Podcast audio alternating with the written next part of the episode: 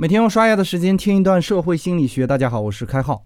这几节呢，我们都在讲态度的改变。今天呢，我们换个角度说说改变态度的问题。也就是说，谁才是你潜在的可以改变态度的人哈？那么我们今天主要问题是谁会听你胡咧咧？当然还是以开浩举例子啊。我现在轻易不敢用别人啊，怕难免有伙伴被我言中了，然后不理我了啊，我就损失大了。按照开号对听众的分析，我曾经做过局部调查哈，当然这种调查不是完全准确的哈，如果有不准确的，可以跟开号反馈一下。听众呢大致可以分三类，第一类呢是我提到问题和他的问题息息相关，那么这种人呢一般会变成关注我中心路径的听众，他们呢会在意我说的对不对，说的是否恰当，也能合理的给我提出意见，要求我讲一些其他的内容哈。第二类呢是偶然听到开号的声音，觉得还行啊，听着挺顺耳。逐渐的开始了解我的内容，这种伙伴呢很在意外周路径，比如开号今天嗓子哑了，情绪不高，他们有可能都能听得出来。而第三类呢是对知识有渴求的，他们不在意我的声音是否嘶哑，而是来了解知识的。就算我说错了，他们也会小心的判断，选择性的收听。准确的来说，这部分人是有认知需求的。一般来说呢，第一类人，如果我说到内容和他自己关系非常密切，那就多听一下；和自己关系不密切呢，那就少听。但是如果关系密切，他们不但多听，还会仔细的听，非常在意我的论据和论证；而如果关系不密切，他们则会寻求一些心理的捷径，更关心我周边的线索，也就是外周路径。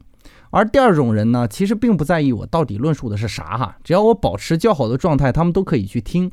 很多伙伴会把我当成陪睡的伴侣啊，睡前听一下就是这个道理。第三类人呢，则会非常关心我说的内容是否正确，以及内容的实用性高不高。如果这三种特征统一了，比如你既认可我的内容，又喜欢我说话的方式，而且非常在意知识摄入，那么你就会选择把我的内容推荐给别人。因为从某种意义上来说，是否推荐别人也代表了你的基本态度。所以呢，很多伙伴留言，虽然我不确定。能够准确的判断对方是哪一种倾向来听开号哈，但是多半判断是八九不离十的。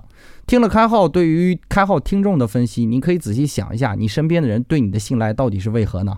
我们来总结一下哈，如果是通过中心路径来认可你的胡咧咧，那么你的讲道理是管用的。而如果只是外周路径认可你的胡咧咧，你讲道理的效果会低于说话的其他因素的效果。而如果你碰到一个学习类型的人，人家听你说话只是为了学习，那么恭喜你，你讲道理的对错就上升一个层次了。千万别出现逻辑错误的情况，否则对方会揪着不放的哈。很多时候呢，我们都在试图说服别人的时候呢，就很容易混淆这些内容。比如你和你的爱人讲道理有啥用啊？他当年不就是爱上你了吗？你们之间的温情脉脉不比任何讲道理都管用吗？所以呢，在他眼里，你到底说的对不对不重要，而你说的态度才更重要。因为他喜欢你的肯定不是你的对，而是他只喜欢你这个人哈。包括读书也一样，如果你只是渴望获得阅读的快感，那么开号读的大多数书并不适合你。你可以选择小说或者其他文学形式的书籍，都会为你带来阅读的快感。而如果你渴望在书中获得一些智慧呢，那就忽略晦涩的表达，而注重逻辑。万物都是一理哈，只有你的行为和意识，还有外界的客观存在统一，你才能游刃有余。读书如此，处理家务事也如此，不是吗？